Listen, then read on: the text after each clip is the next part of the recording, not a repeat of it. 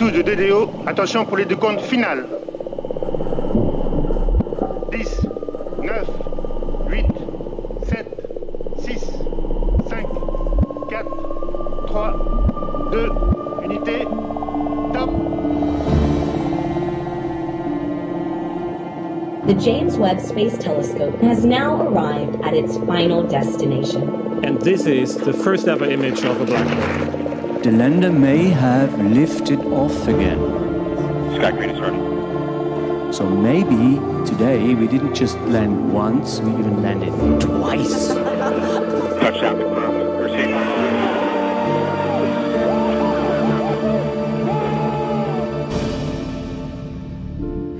Hallo bei AstroGeo, dem Podcast der Weltraumreporter. Ich bin Karl Urban.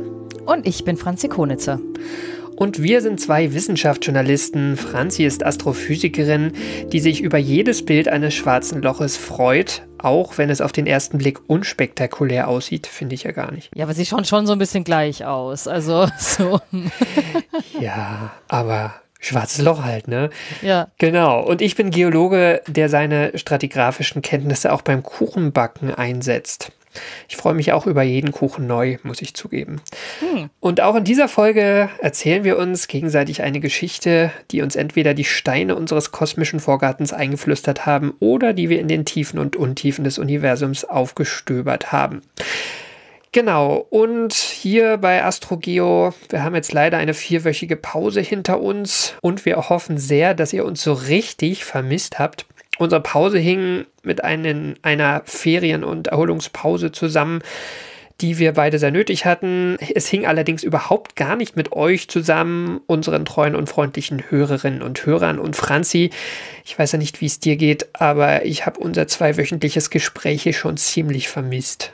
Ja, ich auch. So, Podcast überhaupt. Und dich mit irgendeinem random Zeug äh, zutexten und alle anderen auch. Und es ist so viel passiert in der Zwischenzeit. Wie gesagt, schwarzes Loch, Bild, juhu. Aber darum ging es auch beim letzten Mal nicht. Und das ist ja jetzt auch schon eine Weile her. Weißt du denn überhaupt noch, Karl, welche Geschichte ich dir beim letzten Mal erzählt habe? Also ich kann mich erinnern, du hast mir eine Geschichte erzählt, die ich damals, als du sie mir erzählt hast, allerdings total und vollständig vergessen hatte, obwohl ich sie noch hätte wissen können, äh, nämlich die vom vermeintlich ersten Nachweis von Gravitationswellen, der leider innerhalb kürzester Zeit zu Staub zerfallen ist. Und um diesen Spoiler ein bisschen zu relativieren, wer von euch die noch nicht gehört hat, es lohnt sich trotzdem, die anzuhören, nämlich aus der Art dieser Veröffentlichung kann man doch einiges oder konnte man einiges lernen über den Umgang von Wissenschaft und Journalismus. Insofern, äh, ja, lohnt schon, da noch mal reinzuhören, falls ihr das noch nicht getan habt. Auf jeden Fall. Einer, äh, jemand, der reingehört hat, hat uns ein bisschen Feedback geschickt und zwar Manfred hat angemerkt, dass die vermeintlich ersten Gravitationswellen, die dann doch keine waren, nicht wirklich die von Bicep 2 waren, sondern die von Joseph Weber mit seinen Aluminiumzylindern, die wenn ich mich recht entsinne, in irgendein altes Bergwerk oder in irgendein, auf jeden Fall unterirdisch aufgebaut hat und mit denen hätte er das äh, nachweisen wollen. Und Manfred schreibt, dass er das vor circa 50 Jahren in einem Band der Jugendbuchreihe Das neue Universum gelesen hat und fasziniert hat und erst Jahre später herausgefunden hat, äh, war leider nichts. Und das stimmt. Joseph Weber hat damals keine Gravitationswellen nachgewiesen. Aber an Manfred, danke für das Feedback. Und ja, inzwischen sind sie ja nachgewiesen. Ne? Von daher ist es ja, ist es ja ein Happy End sozusagen, auch nicht für die Aluminiumzylinder. Ich finde es ja schon faszinierend, was, was so für Erkenntnisse in Jugendbüchern schlummern irgendwie. Oder auch schön. Ja, ich habe mir, ich habe mir, ich habe leider Gottes alle meine, ähm, ich habe immer die Was ist was Bücher von meinem großen Bruder gelesen. Und die, die habe ich alle nicht mehr. Vielleicht hat er sie noch. Das müsste man mal wieder lesen, was da so drin steht, was noch richtig ist, in Anführungszeichen, und was sich überholt hat irgendwie. Wäre mal ganz interessant. Genau, vielleicht stecken da auch noch so ein paar Geschichten für uns drin sogar, oder? ja, auf jeden Fall, auf jeden Fall, auf jeden Fall. Doch, müsste man mal nachgucken. Genau. Ja, und ich würde sagen, für heute ist es zu spät, um noch in Was ist was Bücher zu blättern. Wir haben Ausgabe 49 und das bedeutet, dass du eine Geschichte mitgebracht hast, Franzi. Genau, dafür habe ich auch in keinem Was ist was Buch geblättert. Äh, es gibt zu einem der Hauptprotagonisten noch nicht mal einen Eintrag in der deutschsprachigen Wikipedia. Es ist eine Geschichte aus der Kategorie so halb Pleiten, Pech und Pannen, was tatsächlich meine liebste Kategorie ist. Und es geht um die Entdeckung des allerersten Exoplaneten oder was davon übrig blieb. Wenn Karl und vielleicht auch ihr euch jetzt denkt, so Moment mal, die Franzi hat schon mal die Geschichte erzählt von dem allerersten Exoplaneten. Das stimmt, das war Folge 41, ein Ich Planet namens Poltergeist. Gerade sagen, ja. Ja, genau. Aber diese Geschichte von der historisch wahrscheinlich allerersten Entdeckung von Exoplaneten, äh, deshalb ist es ja eine Geschichte von Pleiten, Pech und Pannen, beziehungsweise musst du am Ende entscheiden, was für eine Geschichte es eigentlich ist. Und dafür starten wir mit dem Astronomen Adrian van Manen. Schon mal gehört von dem? Nee, gar nicht. Sehr gut, sehr gut. Genau, und das ist der Typ, der hat in der deutschsprachigen Wikipedia noch nicht mal einen eigenen Eintrag. Von daher, jawohl, in der englischsprachigen durchaus. Aber es macht eigentlich auch nichts, äh, wenn man den nicht kennt, ähm, weil, äh, ja, also eigentlich schon ein bisschen schade, weil er ist eigentlich als Pechvogel in die Wissenschaftsgeschichte eingegangen. Der wurde 1884 geboren, da war noch alles cool. Gestorben ist er 1946, ist auch alles cool. Und zwar in den Niederlanden. Er, er war Niederländer und er hat äh, da auch promoviert. Und dann ist er über einen kurzen Zwischenschritt in die USA gegangen, an das Mount Wilson Observatory in Kalifornien. Und da ist er auch jahrzehntelang bis zum Ende seiner Karriere geblieben. Adrian van Manen. Und das ist ja auch soweit so gut. Er war da zu einer gleichen Zeit am Mount Wilson Observatory, als auch Edwin Hubble da war, der da auch observiert hat. Und jetzt zur ersten, warum er ein, ein, ein Pechvogel der Wissenschaftsgeschichte ist. Van Manen hat er, er hat Objekte vermessen, und zwar ähm, Nebel unter anderem. Also er hat Sterne vermessen, Sternhaufen und eben auch Nebel. Und zwischen 1916 und 1923 hat er eine Reihe von Spiralnebeln vermessen. Und zwar ihre Rotationsgeschwindigkeit, wie schnell diese Spiralnebel sich drehen. Und das macht auch, also das ist auch erstmal alles wunderbar. Das Problem war, ist, er hat halt einen Wert rausgekriegt, wie schnell sich diese Spiralnebel drehen. Und zu dieser Zeit, als Van Manen das gemacht hat, war aber nicht mal klar, was diese Spiralnebel überhaupt sind. Es gab das eine Lager, das gesagt hat, naja, das ist halt ein spiralförmiger Nebel in unserer eigenen Galaxie. Und dann gab es das Lager der Astronominnen und Astronomen, die gesagt haben, nee, Moment mal, das sind Extragalaxien, das sind Galaxien so wie die Milchstraße. Und Adrian van Manen hat eben seine Messungen gemacht und gesagt, nö, das müssen eigentlich, oder auch äh, Kollegen haben gesagt, das müssen eigentlich Nebel innerhalb unserer Milchstraße sein, weil wenn die außerhalb der Milchstraße wären, dann würden die sich mit Überlichtgeschwindigkeit drehen. Und das geht ja nicht. Und deshalb wurde seine Messungen als Hauptargument dafür verwendet, warum diese Spiralnebel innerhalb unserer eigenen Galaxie sind. Und dann stellte sich natürlich raus, auch durch die Messungen von Edwin Hubble und auch, weil Adrian van Manens Ergebnisse nicht so richtig reproduziert werden konnten, so, ah, es sind doch extra Galaxien. Und deshalb hat van Manen sich tüchtig vermessen. Man überlegt sich bis heute, wie das eigentlich passieren konnte. Äh, man weiß es nicht so richtig. Vielleicht lag es an seinem Blinkapparat, mit dem er hin und her geswitcht ist, weil er eben auch Objekte ganz am Rand von diesen Aufnahmen genommen hat und da ist, da war eben dann eine Messunsicherheit drin. Also man weiß es nicht richtig, aber er hat sich eben richtig getäuscht. Also er hat ja, also Spiralnebel, also er hat ja Gala also nach unserem heutigen Wissen, ne, äh, Ja. Galaxien beobachtet, aber er hat ja nicht die Eigendrehung der Galaxien gesehen wahrscheinlich, oder? Weil die sind ja viel zu langsam, um die zu sehen. Genau das ist der Punkt. Er hat nämlich gedacht, er würde die sehen, nämlich an den Rändern. Und ähm, aber wenn es natürlich Galaxien sind, dann sind die viel zu langsam, um die zu beobachten. Und er hatte aber gedacht, er würde eine Rotation erkennen und daraus dann geschlossen, es können keine Galaxien sein. So, also er hat sich verzockt, Adrian van Manen, oder nicht verzockt, er hat sich einfach vermessen. Aber das ist jetzt erstmal das Gute. Wenigstens ist tatsächlich Adrian van Manen derjenige, der wohl den ersten Exoplaneten in der Astronomiegeschichte entdeckt hat, beziehungsweise die Hinweise auf ein Planetensystem. Das klingt zwar auch erstmal prima und nach, nach ein bisschen Fame, aber auch dafür ist er nicht bekannt geworden, denn was er äh, tatsächlich entdeckt hat, war ein Stern, der auch später nach ihm benannt wurde, und zwar Van Manens Stern im Sternbild Fische oder Van Manen 2, also ist tatsächlich nach ihm benannt. Der ist mit dem bloßen Auge nicht zu sehen. Deshalb hat er ihn auch erst so spät entdeckt, als er mit dem Teleskop geguckt hat.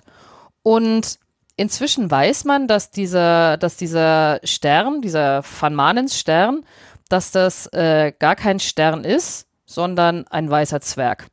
Also es ist äh, das Überbleibsel von einer ehemaligen Sonne, von einem ehemaligen sonnenähnlichen Stern, der da im Sternbild Fische äh, ist. Der ist auch gar nicht so weit weg von uns, der ist 14,1 Lichtjahre entfernt von uns. Und das war der erste einzelne weiße Zwerg, den man gefunden hatte. Weil normalerweise, die kommen total oft in Doppelsystemen vor und äh, nur dann ist es auch irgendwie so ein bisschen klarer, was das eigentlich ist.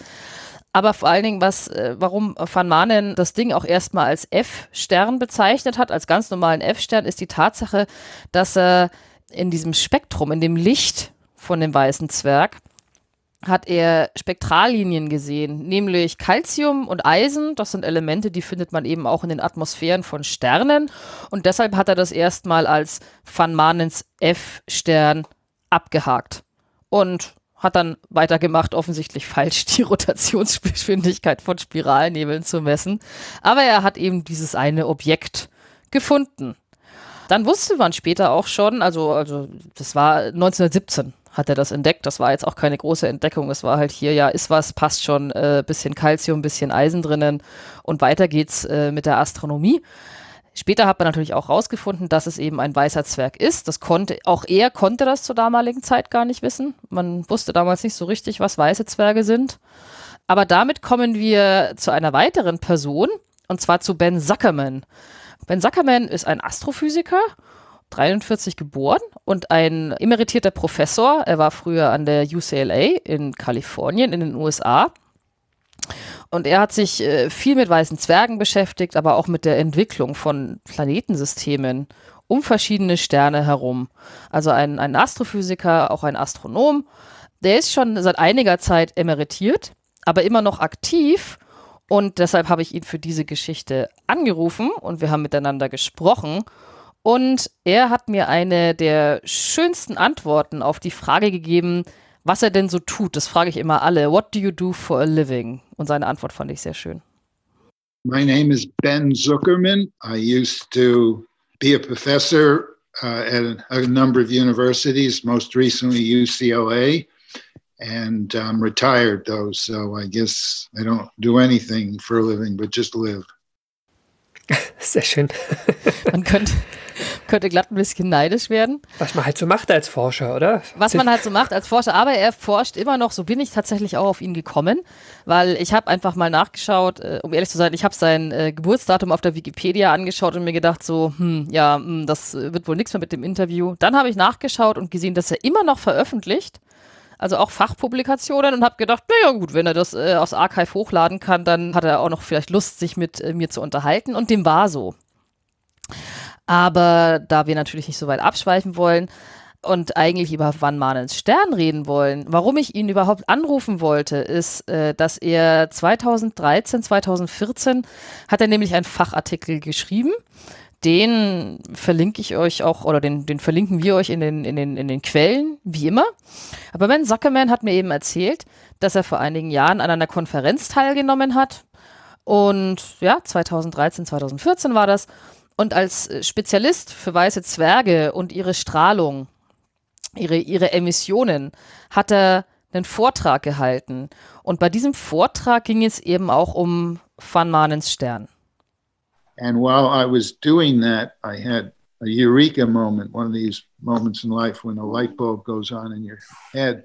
And I realized that the very first discovery of lines of element of spectral lines of elements heavier than hydrogen and helium in the atmosphere of white dwarf stars was really the first ever observational indication that there are planetary systems orbiting around other stars. Okay. Was Ben Zuckerman erzählt, ist, dass er, als er sich eben mit Van Manens Stern und seinem Spektrum beschäftigt hat, er einen, einen Eureka-Moment hatte, eine Einsicht, nämlich dass das tatsächlich das erste Mal war, dass man einen Hinweis auf planetare oder auf Planetensysteme um andere Sterne als die Sonne aufgenommen hatte. Tatsächlich damals schon vor über 100 Jahren. Und Das ist jetzt aber nicht so furchtbar offensichtlich. Deshalb äh, sollte man das vielleicht erklären, was es mit dem Spektrum von weißen Zwergen allgemein auf sich hat. Weil wenn ich jetzt ein Sonnenspektrum aufnehme, dann kann ich das ja in seine Regenbogenfarben zerlegen und dann sehe ich ja diese dunklen Emissionslinien oder hellen Absorptionslinien, je nachdem ich das Spektrum aufnehme. Und das gibt Hinweise auf die Elemente, die in der Atmosphäre der Sonne vorhanden sind. Ne? Sauerstoff, Helium wurde ja auch so entdeckt überhaupt erst und alles Mögliche. Also in der Sonnenatmosphäre ist alles Mögliche. Das Ding ist, bei weißen Zwergen normalerweise gar nicht weil das sind ja nur die ausgebrannten Überreste von einem sonnenähnlichen Stern und die sind aber so kompakt und so dicht und außerdem erloschen, dass alle schweren Elemente, alle massereichen Elemente sinken in ihr Zentrum. Die sinken einfach in ihr Inneres und sind dadurch weg aus der Atmosphäre und außenrum bleiben eigentlich nur Wasserstoff und oder Helium und ansonsten ist da nichts. Also eigentlich ist das Spektrum von so einem weißen Zwerg furchtbar langweilig. Adrian van Maanen hatte aber eben nicht nur Wasserstoff und Helium in seinem weißen Zwerg gefunden, sondern auch schwerere Elemente, Calcium und Eisen, Magnesium glaube ich auch noch und deshalb hatte es ja auch anfänglich oder er hat es für einen stinknormalen Stern gehalten. Genau, und Van Maanen wusste auch gar nicht, dass es ein weißer Zwerg ist, oder? Oder das, was nein. wir heute als weißer Zwerg nein. bezeichnen. Deswegen ist es ihm auch nicht nein. aufgefallen. Nein, nein, genau, genau, genau. Ich meine, äh, wahrscheinlich äh, im Rückblick könnte man schon sagen, naja, wenn du dich genauer damit beschäftigt hättest, aber ganz ehrlich, er war ja auch auf was anderes aus. Also er hat halt diesen Stern entdeckt und gut war. Deshalb nein, er wusste nicht, dass es ein weißer Zwerg ist, er wusste nicht, dass das komisch ist, er hatte keine Ahnung, äh, wie weiße Zwerge funktionieren. Er konnte es auch nicht haben, muss man in aller Fairness dazu sagen. Aber eben, was Ben Sackerman dann realisiert hat, ist, dass sich genau darin der allererste Hinweis auf Planetensysteme außerhalb unseres Sonnensystems gefunden hat. Denn was es eigentlich bedeutet, also was da eigentlich passiert um diesen weißen Zwerg herum, um Farmanen Stern, ist, dass der gerade vor nicht allzu langer Zeit ein äh, Planetesimal, einen Asteroiden, einen steinigen Himmelskörper auseinandergerissen hat und dass die Stückchen von diesem Asteroiden in diesen weißen Zwerg reinstürzen und deshalb in der Atmosphäre auftauchen. So. Also, es ist nicht richtig zu sagen, dass Adrian von Mahnen rein theoretisch den ersten Exoplaneten entdeckt hat. Nein, das stimmt nicht. Und es ist auch nicht richtig zu sagen, dass er einen zerstörten Exoplaneten entdeckt hat. Er hat, dieser weiße Zwerg hat keinen ganzen Exoplaneten auseinandergerissen, aber er hat rein theoretisch den ersten Hinweis gefunden, dass es da mal ein Planetensystem gegeben hat, in dem es Asteroiden gab. So. Okay. Das können wir erstmal. Ja. ähm, ich finde das wahnsinnig geil. Also ich finde das mega cool. Und äh, inzwischen natürlich wurden nach Van Manenstein, inzwischen wissen wir ja, was, was, was so weiße Zwerge sind. Äh, und es wurden inzwischen auch noch andere äh, derartiger weiße Zwerge mit so einem schmutzigen Spektrum gefunden. Also man, man sagt auf Englisch, sagt man Metal Polluted White Dwarfs, weil in der Astronomie wird ja alles auf, als Metall abgekanzelt, was schwerer als Wasserstoff und Helium ist. Und auf Deutsch verschmutzte weiße Zwerge. Also es gibt da jetzt kein richtig äh, schnieken äh, Übersetzung. Das klingt auch fast nach so einem, nach so einem ähm, sprichwörtlichen Gegensatz, ne? So ein weißer Zwerg, der total ja, ja, genau, genau. Ist. Und dann ist er verschmutzt. Also von außen sieht man natürlich nichts von dem bisschen, von dem bisschen Eisen. Äh, er ist, er ist nicht dreckig. Aber äh, wie gesagt, man kannte dann auch Jahr, Jahrzehnte später kannte man noch mehr von diesen verschmutzten weißen Zwergen, genau wie Van Manens Stern. Und dann dachte man aber natürlich zunächst, dass da vielleicht einfach Gas und Staub aus dem interstellaren Medium, ne? Einfach aus dem, aus Weltall, da ist ja auch dümpelt ja jede Menge Kram rum. Und dass das vielleicht einfach in diese weiße Zwerge reinstürzt, dass der weiße Zwerg das irgendwie so ein bisschen akkretiert und dann sinkt das halt ab. Und dann dachte man, das ist so das Modell. Und in den 1990er Jahren haben dann Min Zuckerman und seine Kolleginnen und Kollegen mal genauer nachgeschaut, was es mit diesen äh, weißen Zwergen auf sich hat. We observed about 100 white dwarfs and discovered metals in the atmospheres of about 25%. So maybe, you know, 25 out of 100, roughly speaking, had these metals. And by analyzing what we had found and what other people had previously found, we decided that the interstellar medium model just could not possibly be right. Also damit war das interstellare Medium vom Tisch Und dann ist natürlich die Frage, ja, wo kommt denn dieses Geraffel her? Also wo kommt es eigentlich her? Und die und und und und äh, Ben Zuckerman und seine Kolleginnen und Kollegen haben sich mehrere Modelle angeschaut und eben versucht, eines zu finden, was irgendwie zu den Beobachtungen passt. The only one that looked like it might, it didn't contradict the observations in any significant way, is one where you have an asteroid like object orbiting around the white dwarf, and somehow its orbit gets perturbed so that it comes too close to the white dwarf and it gets torn apart by the strong gravity field of the white dwarf and it gets broken up in dust and gas, which then goes into orbit around the white dwarf. And that's the material that we can see around some white dwarfs via this infrared excess. Also, Ben Zuckerman hat erzählt, dass das einzige Modell, was zu den Beobachtungen zu passen schien, war eines, wo sich ein Asteroid, sage ich jetzt einfach mal, ein, ein, ein steiniger Himmelskörper in einer Umlaufbahn um den weißen Zwerg befindet. Und diese Umlaufbahn wird dann irgendwie gestört durch was, durch irgendwas. Und dadurch wird die Umlaufbahn von dem Asteroiden immer elliptischer, wobei es sich natürlich teilweise an den, an den, an den weißen Zwerg annähert. Und wenn es ihm dann zu nahe kommt, dann wird es auseinandergerissen und stürzt hinein.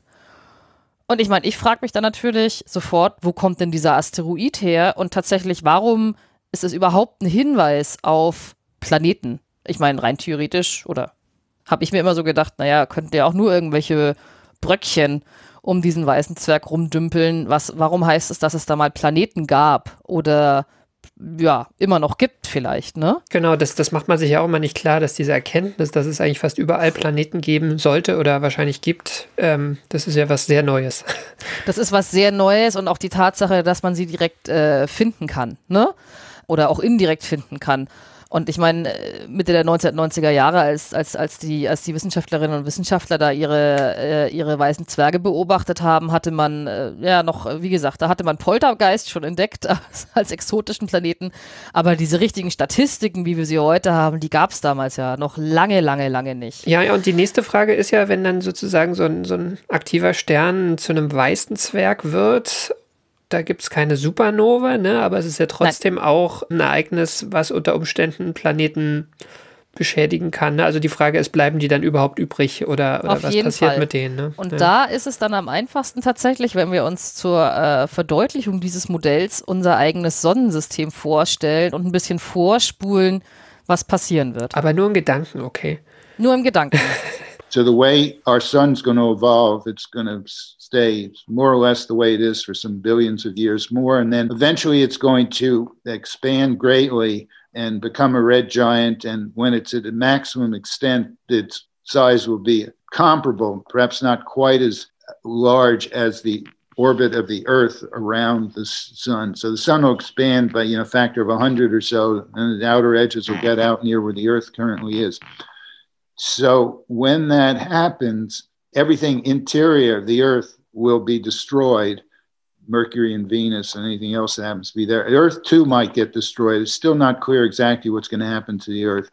The Earth might be gobbled up by the red giant sun, but maybe not. It, it, anyway, it doesn't much matter. What does matter is that everything from Mars on out will be preserved. Also was Ben Zuckerman erzählt, wenn wir uns das bei unserer eigenen Sonne vorstellen, die wird, wenn sie mal fertig ist mit ihrer äh, Wasserstofffusion im Inneren, wird sie expandieren und ein roter Riesenstern werden und total expandieren und die inneren Planeten auf jeden Fall zerstört, indem sie sie einfach schluckt. Also Merkur und Venus und vielleicht auch die Erde. Ben Zuckerman hat auch gesagt, das ist eigentlich wurscht, was mit der Erde passiert. Also für diesen Kontext. Auch Schon uns klar. wird es wurscht sein, das ist noch eine Weile hin. Aber ja, aber das, der eigentlich entscheidende Punkt ist, dass ab dem Mars bleibt eigentlich alles beim Gleichen. Wenn ihr euch vorstellt, Mars, dann kommt der Asteroidengürtel, dann kommt Jupiter und die anderen Gasplaneten. Und denen ist es eigentlich scheißegal, was, was mit diesem roten äh, Riesenstern ist. Aber wenn die Sonne dann zu einem weißen Zwerg geworden ist, dann hat sie auch Masse verloren weil sie ja in der roten Riesensternphase auch teilweise einfach Materie rauspustet ins All. Und dadurch ist das Verhältnis, das Masseverhältnis von Jupiter zur Sonne, was ja, ich glaube, im Moment ein Sechzehntel beträgt, wenn ich mich nicht, wenn mich nicht alles täuscht. Dann ist auf einmal Jupiter im Vergleich zu dem Zentralgestirn auf einmal viel schwerer oder massereicher. Das Masseverhältnis ist anders und deshalb kann Jupiter diesen Asteroidengürtel, der sich im Moment zwischen Mars und Jupiter recht stabil befindet, stören aufgrund seiner Schwerkraft. Und was er dann mit manchen Asteroiden macht, ist, sie raus ins Weltall zu schießen, also aus dem Sonnensystem raus. Oder aber andere schickt er zum weißen Zwerg, direkt ins Zentrum. Und dann werden sie auseinandergerissen und dann werden sie vom weißen Zwerg verschluckt. Und deshalb könnte man sagen, ist die Entdeckung solcher verschmutzter weißer Zwerge oder auch von Van Manens Stern auch ein Blick in die Zukunft unseres eigenen Sonnensystems. Weil ich meine, ich stelle mir das eigentlich, naja, nicht romantisch vor, aber ich stelle es mir schon so cool vor, so irgendwann ein paar Milliarden Jahren ein extraterrestrisches Alien, Alienses, die dann gen Sonnensystem blicken und eben einen weißen Zwerg sehen mit ein paar Spektrallinien drin. Und das ist dann vielleicht das, was äh, von außen sichtbar von unserem Sonnensystem übrig geblieben ist. Oder möglicherweise von der Erde, ne? Ja, von der Erde, wenn die, wenn die, wenn die dann zerstört worden ist oder, oder eben auch nicht. Also groß drauf los wird auf hier eh, eh nichts mehr sein. Aber ja, es ist ein Blick in unsere eigene Zukunft. Ähm, Adrian van Manen, unser Pechvogel in dieser Folge, der, dem hilft das natürlich alles nicht. Aber um fair zu sein, muss man sagen, bei dieser Exoplanetengeschichte und Planetensystemgeschichte, das konnte er damals wirklich nicht alles wissen. Also ist halt blöd, wenn er sich bei den Pal Galaxien verpeilt hat und dann das jetzt auch noch. Aber er konnte es wirklich damals nicht wissen. Aber was ich daran so faszinierend fand, ist, dass er Exoplaneten finden ist ja heute auch immer noch voll das Geier. Es ist ja schwierig. Ne? Du brauchst dafür super gute Instrumente und weiß der Geier was. Und hier war wirklich fast 100 Jahre lang hat diese Aufnahme in irgendwelchen Archiven geschlummert mit den Spektrallinien, die im Grunde genommen uns genau das verraten, was wir die ganze Zeit schon wissen wollten. Das finde ich irgendwie schön und deshalb war das meine Geschichte für dich heute, Karl. Sehr schön. Und immerhin sind es Van Manen Sterne, ne, die jetzt wieder interessanter geworden sind. Insofern. Ja, also Van Stern, ja, weiße Zwerge ja. allgemein. Okay. Ja. Mhm. ja, vielleicht sollte man da mal hinfliegen und gucken, ob da noch irgendwelche angekokelten ähm, Ruinen einer frühen Zivilisation stehen, ne? Auf einem möglichen Planeten. Ein, ein, ein Jupiter-ähnlicher Planet fröhlich irgendwie Pinball spielt mit den, mit den restlichen Asteroiden. Aber den hat man noch nicht gefunden, oder? Nein. Okay. Nein, nein, nein. Also nicht um Van Manens Stern, auch um andere weiße Zwerge noch nicht. Bei weißen Zwergen ist man im Moment auch nur so weit. Äh, es gibt tatsächlich schon weiße Zwerge, wo man Exoplaneten drumherum gefunden hat. Aber jetzt noch keinen Fall, wo man wirklich sagen würde, oh, sein Spektrum ist verschmutzt und dann findet man auch noch einen Planeten dazu. Das wäre natürlich das Nonplusultra, aber äh, so weit äh, sind wir dann trotzdem noch nicht. Okay. Das ist furchtbar schwierig, solche Planeten zu finden. Das wollte ich gerade sagen, die sind halt schwierig. Also schon die, die weißen Zwerge sind ja schwierige Objekte, ne? Ja, sie sind relativ kühl dann auch irgendwann. Und ich meine, ein Jupiter-ähnlicher Planet wäre ja wahnsinnig weit weg vom weißen Zwerg. Und deshalb, ja. Aber hm. hey, lass uns die Teleskope mal nachgucken. Ich genau. okay, dann würde ich sagen, ziehe ich mal den Wecker auf. Ne? Ich gucke mal, ob mir das hier gelingt. Ja, wir kommen zum Quiz für diese Folge. Ganz aufziehen. So, bist du bereit, Karl? Ich bin bereit. So, Frage Nummer eins. Zu welcher Debatte hat der niederländisch-amerikanische Astronom Adrian van Manen leider etwas Kontraproduktives beigetragen? Das war die Debatte darüber, ob diese, wie haben sie die genannt? Die haben sie noch nicht Galaxien genannt, ne? Spiralnebel, ob die in unserer Galaxie liegen oder viel weiter draußen. Genau, ist richtig. Frage Nummer zwei. Was für ein Stern ist Van Manens Stern, den er 1917 entdeckt hat? Das ist ein weißer Zwerg und der ist um die Ecke nur 14 Lichtjahre von uns entfernt. Genau. Frage Nummer drei. Was ist das Besondere an diesem Stern? Na, der Adrian van Manen würde wahrscheinlich sagen, der hat halt diese, was war das? Calcium, also so Metalle, etwas hm. schwerere Metalle nee, so schwer sind sie gar nicht, ne? Leichte Metalle, die man in der Atmosphäre nachgewiesen hat und dadurch äh, unterscheidet, sie, unterscheidet die sich von, von normalen leuchtenden Sternen. Ja, das Besondere, ja, das Besondere an den, ja, an den Adrian van Maan, das ist, das ist richtig. Sie hat sich für, für Adrian van Maan haben sie sich nicht, äh, hat er sich nicht völlig von irgendwelchen anderen Sternen unterscheidet. Der Witz ist, für den weißen Zwerg hat er einfach Spektrallinien. die, die auf Metalle hindeuten. Aber das macht nichts, weil das passt zur nächsten Frage. Ja, wa- was war denn Frage jetzt Nummer- falsch? Das habe ich jetzt noch nicht verstanden. Weil du gesagt hast, äh, das unterscheidet es von anderen Sternen und andere Sterne haben Okay. ja auch Spektrallinien. Also das ist, das ist der Korinthenkalender. Oh ja, ja, ich, ich wollte eigentlich sagen, ähm, ähm, Spektrallinien dieser, dieser Metalle. Also, Dieser ähm, weißen Zwerge. Ja gut, dann, dann Genau. musst du dir das richtige, den, den, den richtigen Sound-Dingsbums geben. naja, oder ich hätte das Richtige sagen müssen. Ne? Ist schon Ja, okay. wir, wir können damit leben und kommen zu Frage Nummer vier. Was ist ein verschmutzter weißer Zwerg? Ein verschmutzter weißer Zwerg, der hat offenbar ein, ein paar felsige Brocken, Planetenreste, Asteroiden, was auch immer, äh, sich einverleibt. Ja, genau. Und worauf können solche, ich sage jetzt einfach ja, Verschmutzungen bei einem weißen Zwerg hindeuten? Du hast es auch schon gesagt, im Grunde genommen. Ja, nun, dass da, also es gibt irgendeine Ursache dafür, dass da diese, diese Brocken reingeflogen sind, wahrscheinlich durch äh, Interaktion mit schwereren Planeten und die im Zuge dieser Stern, dieses Sternentods, der, der weiße Zwerg war ja mal ein normaler Stern, die da, ähm, ja, diese, diese Störkräfte, die sich dadurch entfaltet haben. Tada! Ja, tipptopp. Alles sehr schön beantwortet. Ich danke dir. Schön. Genau, das ist immer ein bisschen wie in der Schule, finde ich. Man muss, man muss sich richtig konzentrieren.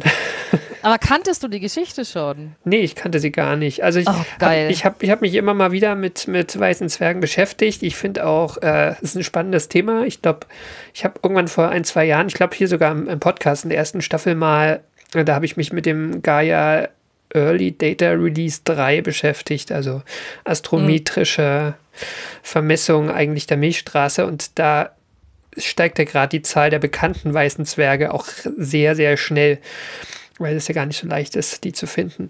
Und Ja. da habe ich gedacht, ja, da steckt sehr viel drin in dem Thema, ja, weil man da, weil man da plötzlich ähm, ja auch so in die Geschichte, also noch so ein, so ein Kapitel in der Geschichte von Sternen sich, sich aufmacht. Total. Also, oder man guckt so von hinten irgendwie, ne? Also nachdem eigentlich schon alles zu Bruch gegangen ist, was ist da eigentlich übrig? Ja.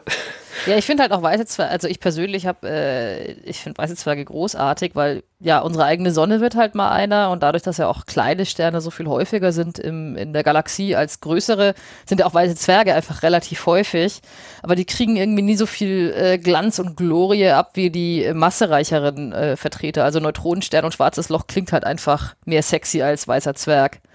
Aber eigentlich finde ich schade, weil wie gesagt, das ist halt, ja, es ist äh, sehr häufig eigentlich. Klingt so Und- ein bisschen despektierlich, ne? Mit diesen, mit diesen Zwergen. Ja, das ist wie mit den Ja. Zwergplaneten. Das Zwergplanet will auch Stimmt. keiner sein. Das ist irgendwie, tja. Pluto hat's voll verdient, aber Ja, ja, ja, das musstest du jetzt sagen. ja. ähm, äh, was ich auch noch ein ganz spannendes, also auf der Metaebene spannendes, ein spannendes Detail fand, war halt dieses, äh, er sieht irgendwas, aber das, was er da sieht, kann er nicht verstehen aus seiner Zeit raus. Ne? Also Ja. es, es braucht einfach dann noch 60 Jahre und das zeigt einfach, dass das Wissenschaft halt, ist halt immer kollaborativ. Also es reicht halt selten, dass da irgendwie einer alleine irgendwas macht, sondern man muss halt auch irgendwie lesen, was die anderen machen und oft ist ja auch oft so, dass irgendwie in Science plötzlich zwei Studien zum gleichen Thema rauskommen, ob die, obwohl die überhaupt nichts miteinander gemacht haben, einfach weil sowas dann plötzlich in der Luft liegt. Ne? Und Ja, auf der anderen Seite, wenn du zu früh dran bist, dann kann man nur, nur raten. Ja. Ja. Ja. Tja, Adrian van Manen, unser Pechvogel. Einfach Aber zu früh geboren. Einfach zu früh geboren. Inzwischen, inzwischen hätte der eben wahrscheinlich irgendwas, irgendein Algorithmus die Rotationsgeschwindigkeiten ausgerechnet. Ja, wahrscheinlich. Genau. So, dann Dann würde ich sagen, kommen wir zum Schlussteil. Sehr gerne. Das war sie nämlich, die 49. Ausgabe von AstroGeo. Wir danken allen, die unsere Arbeit unterstützen. Das sind die regelmäßigen AbonnentInnen der Weltraumreporter, dem Online-Magazin. Das Abonnement kostet 3,49 Euro pro Monat. Genauso danken wir den Flatrate-Abonnentinnen der Riff Reporter.